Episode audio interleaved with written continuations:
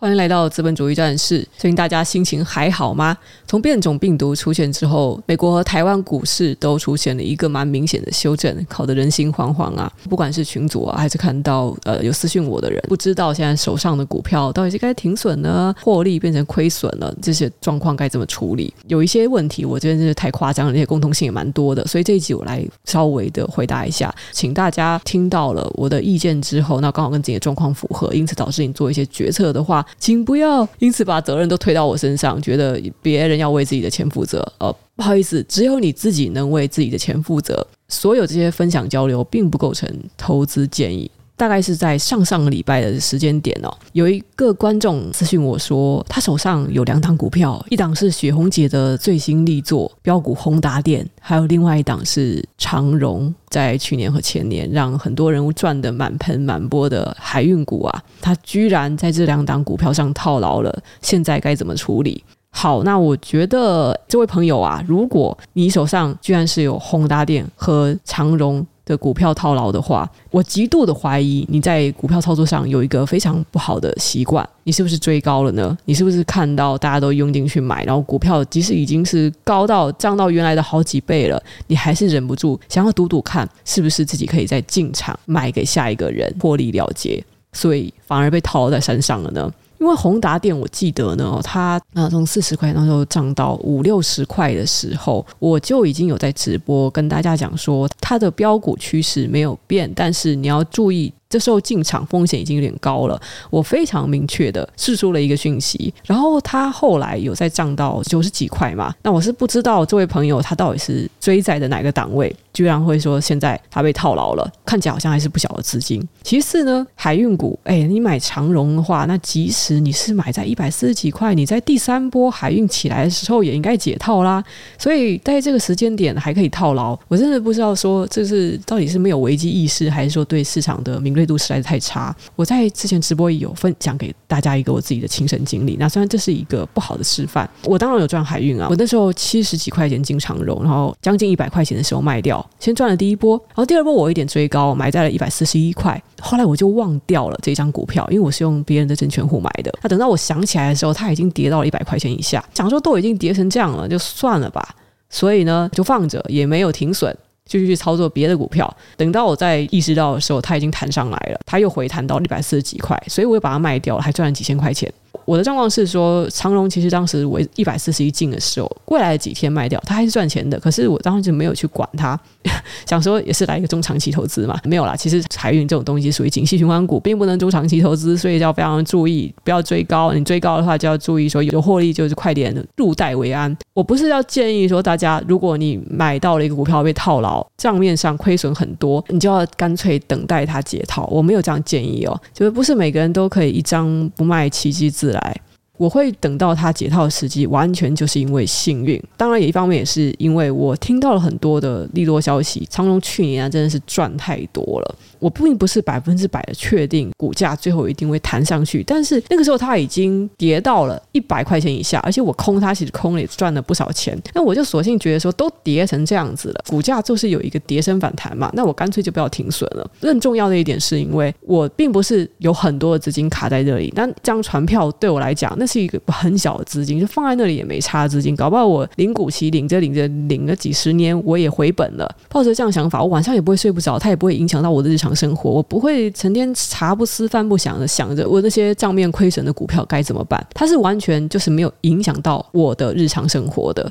所以我就放着不管。但是如果你发现你这些亏损的股票，其实是会干扰到你的精神，你已经开始成天在想着说他会不会亏更多，或者说哦，我真的吃饭的钱不够了，我该不该卖点股票换现金，这样过年才有钱去包这些长辈啊，包给小孩什么的。如果你是在考虑这一点的话哦，那我甚至觉得说，你其实你一开始就不应该拿这笔钱去投资股票。我们回到主题上来，你买宏达电又买海运，居然还能被套牢，那我觉得你的这个追高的习惯要改一下。这两档股票，它很明显的就是，诶，它之前的涨势非常的明显。你是涨了一个礼拜，还是涨了两个礼拜之后跑去追呢？你消息已经比别人慢了，或者说你下决心的速度就是比别人慢。再不然说你，你居然是会相信说，哦，股票涨高了之后，它会就越来越高，而不是想趁它在还在低基期的时候就去布局。我事先没有做功课，我会以为很多人去买的股票，我去买进，我就可以赚钱。你是带着这样子的态度去投资的话，我会建议你真的要好好的牢记这一刻。停不停损是其次的事情，是你一定要改掉追高的毛病。拜托，不要赔钱赔在这么。我觉得根本就是不不应该要赔的地方啦。好了，那至于说像宏达电该怎么处理，我不是要吐槽啦，就是宏达电当初他炒的就是元宇宙的题材嘛，大家就觉得他的那个设备沾到了这个元宇宙题材，那再加上有些 KOL 啊，就说那个被体验是好的，就是 VR 设备嘛，VR 设备不是好多年了嘛，VR 的东西以前已经有炒过一波了，元宇宙是在前一段时间，我也不懂为什么大家突然就很风靡这个东西，我也有看一些专家意见，他们是认为这个东西它。他真的要完整的实现，像是马克·祖克伯他在的影片里面所呈现出来的那样子的愿景的话，最起码五年的时间。宏达电即使有卖这个设备啊，听说体验还不错，可是它实际上营收到底占它的这个公司的总营收多少？它到底算不算是能够反映到它的公司的股价上？它值那么高吗？我记得其实是在股价大概八十块钱以下的时候，《工商时报》就已经有消息出来警告大家，宏达电的营收并不如预期，它元宇宙就比较像是一个梦。对，那时候报纸就已经开始唱衰了。但是即使是这样子，还是很多的股民啊前仆后继跑去买宏达电，居然能可以把它炒到九几块这么高。大户对散户已经算是非常仁慈了，居然这么晚才开始割韭菜。然后至于说那种七八十块以上才开始买的人，这个心态也非常的不可取，真是要要改一下哦，就改一下最高的毛病。然后至于海运的话，它就是景气循环股，那你没有跑得很快，这没有什么好说的。因为我必须承认，我当时也是想要赚一个机会财。我都有些朋友啊，他这辈子没有买过股票，然后就去买海运的股票，自以为我真是太会赚啊，我太神啦，可以买在六十块，然后一百多块出。哎，我难道就是少年股神？第一波让他们赚到，或者说有一些当冲仔啊？你看，因为海运股。他们交易量实在是非常的大，平常在盘中的时候就上上下下。你光是在一百块钱以上啊，一档当冲的胜率，它是近乎百分之百的。有些人可能就被这种一时有点太过于甜美的市场所养坏了，以为当冲的胜率这么高，当冲真的可以这么赚。在后来交易量萎缩啊，然后海运的行情结束了之后，他们是赔了一屁股，就非常惨。几个月前已经没有再做当冲了，因为我知道这个交易量根本就不够。当冲很好做的那段时间已经过了，你必须要认清这段事实。那更何况台股真的不是一个适合当冲的市场，百分之八十以上它凭的是运气了。那有一些盘感什么的，我觉得大家听听就好，真是主要是凭运气。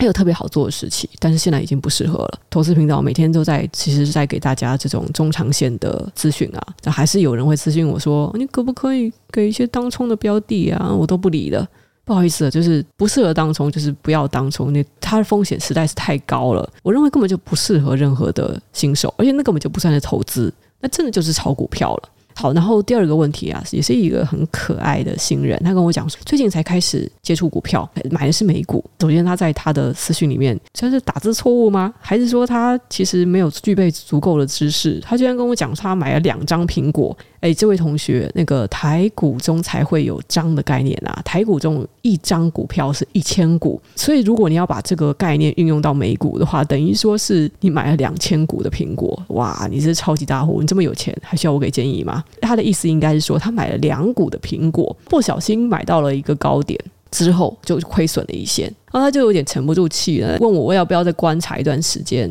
直接停损。我其实有点傻眼哎，你买的是苹果，拜托，苹果哎，你们知道巴菲特有一半以上的持股都是苹果吗？你们知道去年苹果股票帮巴菲特真正赚了一千六百亿美金以上吗？你们又知道苹果它在过去二十年它成长了多少倍吗？如果买这样一家公司，你都需要停损的话，你根本就不适合买任何股票啊！好啦，的确，这位同学啊，他在说那个投资股票的时候，他用了。一个很特殊的动词叫做炒炒股票。你今天进这个股市呢，目标就是要玩股票或者炒股票的话，那你的心态的确就是很想做一低买高卖，一波骚操作之后赚这个价差，你就觉得你可以顺利的预测这个股市的波浪。不知道这位同学就有没有可能真的是传说中的练武奇才？但是我很实际的跟各位讲呢，这市场没有人能够预测的。即使是专业的基金经理人，他们成天读一大堆报告，然后钻研这些数字啊，做各种统计啊，又量化分析又技术分析的这些基金经理人的绩效，可能百分之八十以上的人哦，都是打不过大盘的哦。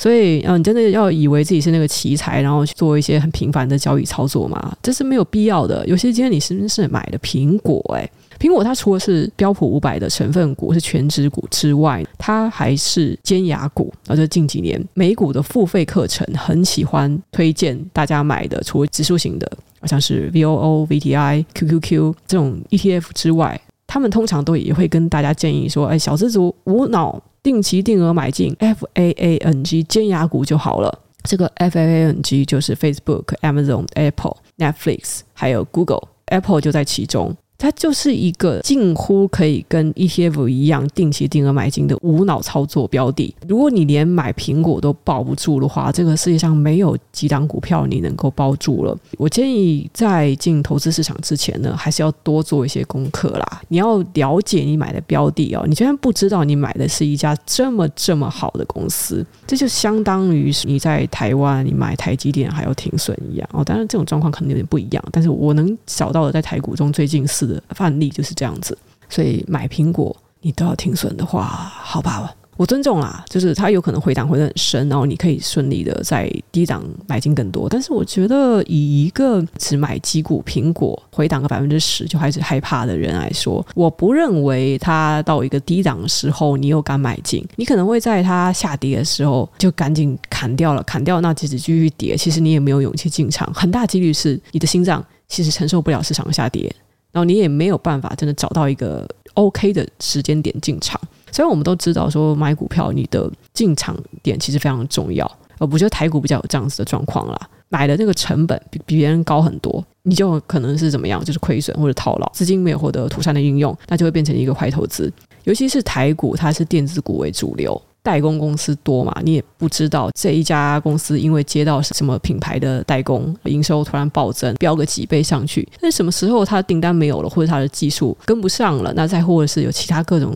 我们想不到的利空因素。它受环境影响很大，台股的公司它有一个风险就在这里，一个它是浅碟型市场，然后再就是它很少是做品牌的，是做代工的，那就是为别人做嫁衣嘛，不知道什么时候它抽单抽走了，然后或是资金刚好就炒完了，板块轮动换到下一块了等等这种状况。你真的没有办法预测，台股的操作难度一向都是比美股高。那新手如果资金小，然后又想稳稳的获利的话，我当然会建议买美股或者美国的 ETF。我们在谈到说，即使你真的要追高或怎么办，像是美股的话，你看，即使你追高，但是你还是可以把资金控制在一个相对小的比例嘛，那就是你可以承受的风险范围。我不懂为什么现在还有很多人他们操作台股不知道盘中可以买零股，然后这傻傻的，我买股票一定要买一张。我会建议新手，你一定去操作主流的股票啊，主流的股票成交量就是比较大啊，你怎么会盘中买不到零股呢？你不一定要买一张啊，就花个十几万、二十几万，把资金都套牢在那里。你觉得现在这个风险有点相对高了，还喜欢追高的话，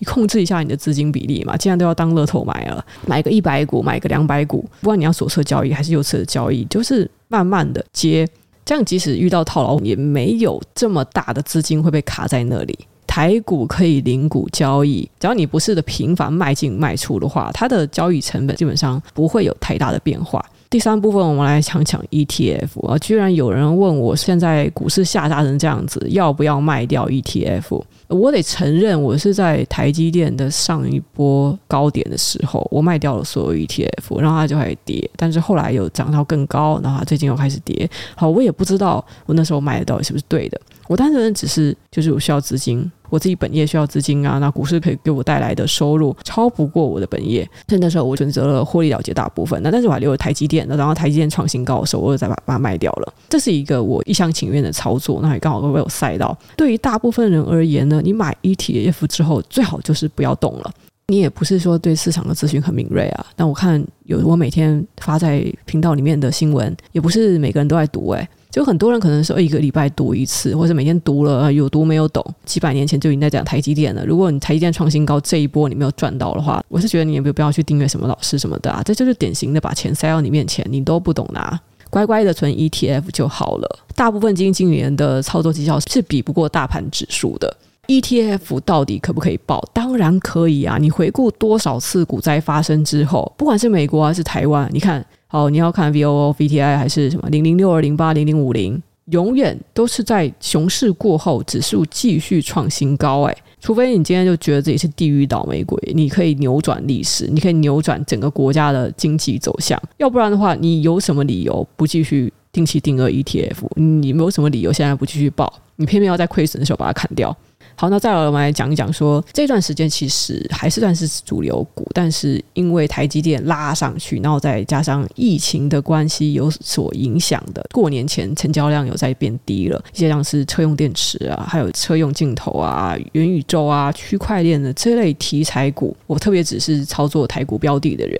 现在如果不小心红的变绿的，不小心都爆过了一座山，资金卡在那里该怎么办？真的是要看你的个股到底是报什么。东西，电动车一定是未来的趋势，但是题材这样炒一炒，它也不可能说这种跟打了鸡血一样的炒个没完啊！资金堆上去之后，总是有人要获利了结，在中短期之内，股市就是一个零和游戏。硬要我去提出一个基准去判断你现在要不要停损，把资金拿出来的话，应该是看你。究竟买这张股票，它是在一个高基期还是一个低基期的地方？很简单，你就是把这个股价图啊拉长了长的周期看，把那个低谷与高峰盘整的最多的那个之间连线哦，你可以大概可以测出一个颈线。如果你是在颈线以上买的话，真的是买在一个相对高的位置，它会相对需要更多的量能，就办法再去冲回去。如果你买在相对低基期的话呢，价格又跌破你买的点，你要审视一下那个。利空因素，它是不是影响非常久的？以加密货币、区块链的题材为例啊，如果你买的是像是微星啊、技嘉啊这样子，它本身其实有在做品牌的这种，我认为可以抱得久一点。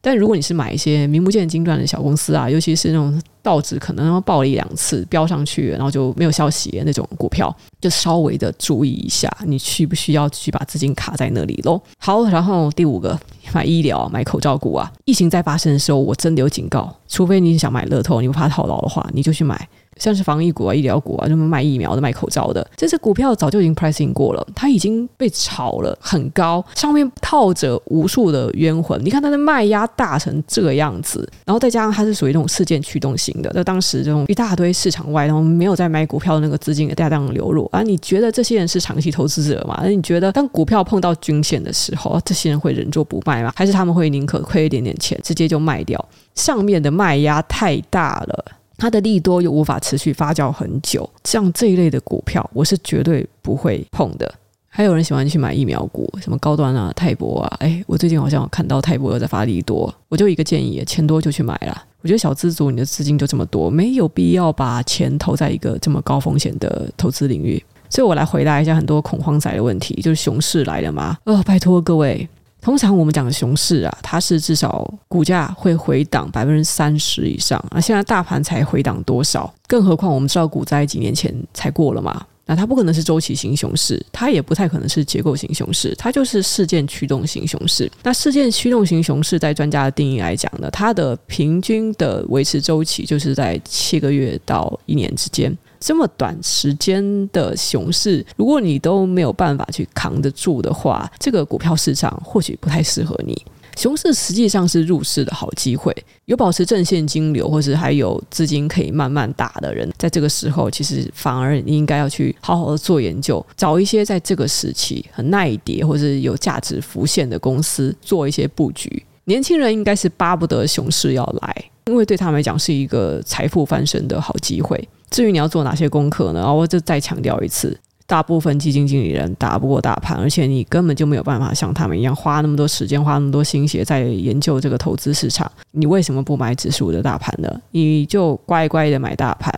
在不影响自己生活的情况下，把闲钱投入投资市场，而且是一个你觉得有信仰、你相信它还会向上成长的这个市场。这些概念是有点太基本了，我就不啰嗦了。真的没有到熊市那么夸张啦，现在就是一个修正，等市场真的跌了百分之三十再来恐慌也不迟。而且市场真的跌百分之三十的话，高兴都来不及了，何必恐慌？太简单的事情我也不想说了。其实之前还有人跟我讲说什么他想要花一两万元去上美股的课，我真的跟你讲了，就是上台股的技术教学课，我还觉得情有可原。美股没有必要再上课的，你好好的去买几本书哦，几本经典著作，比上那些什么美股大师的课，可能内容要充实个好几十倍。我可能在挡人家财路，没有，我是认真的这样跟你讲。美股不需要去跟那些老师学，自己花点时间看书学习就好了。如果你们硬是觉得要付钱上课才感觉有学到东西的话，那更好。下次干脆我来接一点美股的课程，你也配好了。好，这期就说到这里，不说太多了，先这样了，拜拜。喜欢我的 Podcast，可以在 Apple Podcast 或是 Spotify 或是 First Story 给我一个五星评价或是留言，谢谢你。